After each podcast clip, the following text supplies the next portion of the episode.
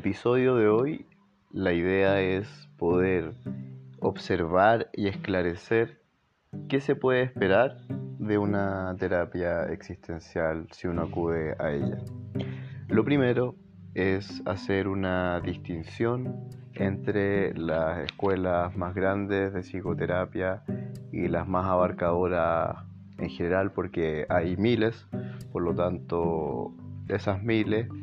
la mayoría son una mezcla de todo un poco o de variaciones de las cuatro que yo les voy a comentar. ¿ya?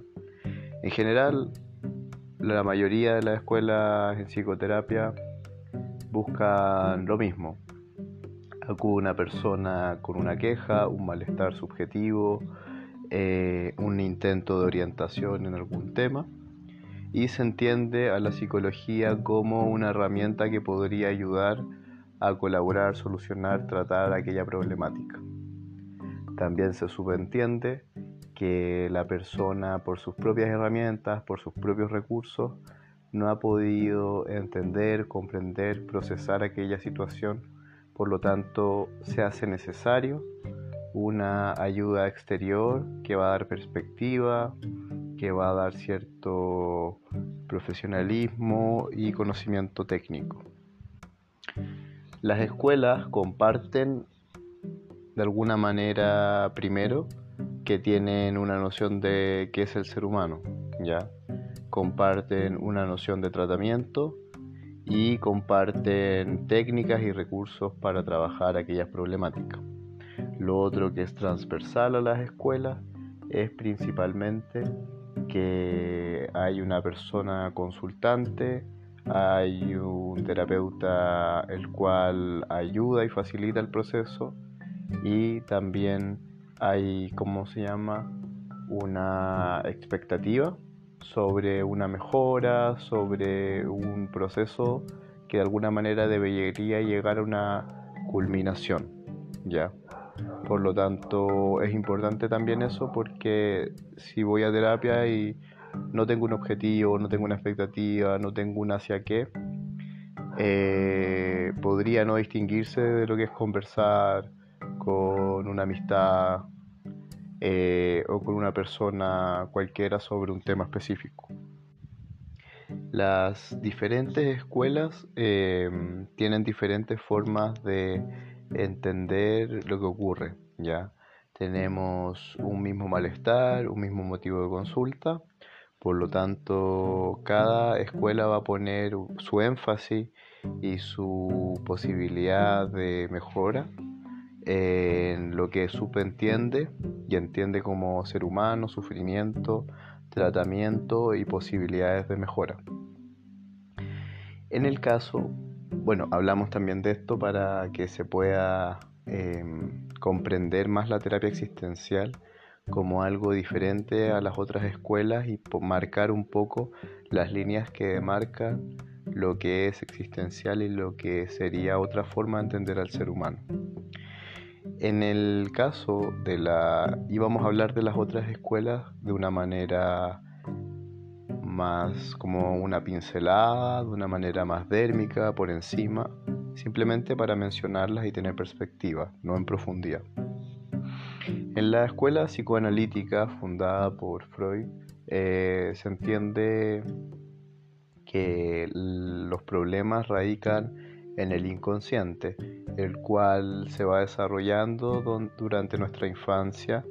y las etapas eh, de desarrollo psicosexual en la infancia y adolescencia y que eso queda de alguna manera cristalizado en el inicio de la adultez. Em, en el inconsciente la idea es acceder a través del lenguaje, a través de la, de la asociación libre y a través de tratamiento en el diván eh, en el cual se está mucho tiempo tratando de bajar la defensa y poder encontrar los contenidos inconscientes que están reprimidos, los cuales van generando perturbaciones en, el consultante. ¿ya? Por supuesto que la manera en abordar un problema desde el psicoanálisis, eh, sin alcanzar la profundidad de hablar de psicoanálisis en extenso, va a siempre tomarle un papel preponderante a la infancia y de alguna manera al papel de las figuras significativas en la infancia y en el desarrollo. Por lo tanto, es muy difícil entender una terapia psicoanalítica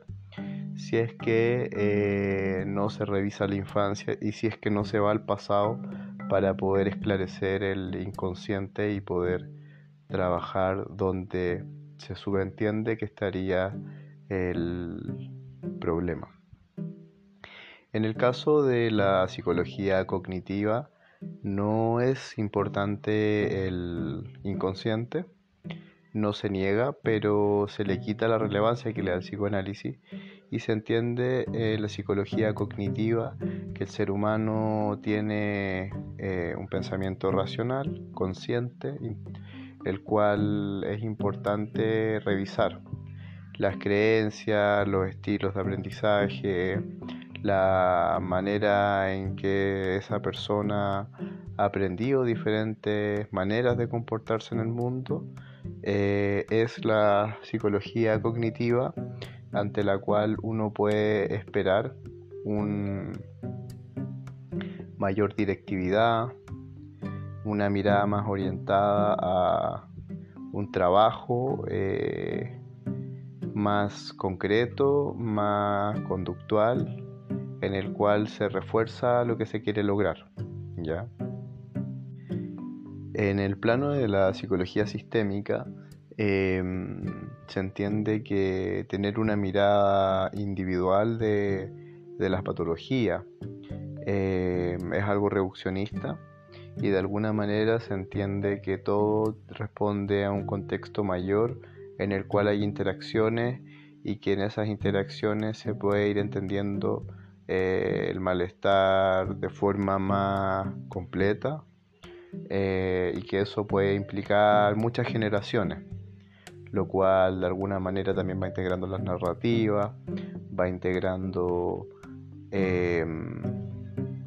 el lenguaje, entonces de alguna manera ir a una terapia más sistémica eh, irremediablemente va a tener que ver con la familia, con las interacciones que tengo con la familia o con el grupo que yo eh, comparto frecuentemente. En el caso de la terapia existencial, entendemos que eh, parte de una concepción del ser humano donde de alguna manera viene de la fenomenología, como entender que el ser humano puede aparecer desde sí mismo y que se puede construir desde su propia persona. Por lo tanto, toma muy fuerte la fenomenología como eh, fundamento de trabajo y también tiene mucho eco y resonancia con los postulados de Heidegger sobre la vida fáctica, la vida cotidiana, el estar en el mundo siempre arreglándoselas con todo lo que nos va pasando, ¿ya? También le da mucha relevancia a la historia de uno mismo como una construcción personal, la cual tiene que ver principalmente con cómo uno se posiciona ante la muerte y cómo uno escoge eh, las diferentes aperturas de la vida, la propia construcción personal. Entonces, heideggerianamente, la vida es diseñada, construida por uno una misma. Por lo tanto, es una perspectiva sumamente optimista, pero con grandes diferencias con la psicología humanista desde el punto de vista más tradicional, desde el punto de vista más eh, idealista o quizá eh, como un optimismo un poco ciego. Ya en eso se desprende mucho la psicología existencial de la psicología humanista. Con esta primera distinción podemos ir cerrando el primer episodio y quedamos abiertos a un segundo episodio donde vamos a conversar en profundidad de qué puedo esperar al momento de ir con un terapeuta existencial.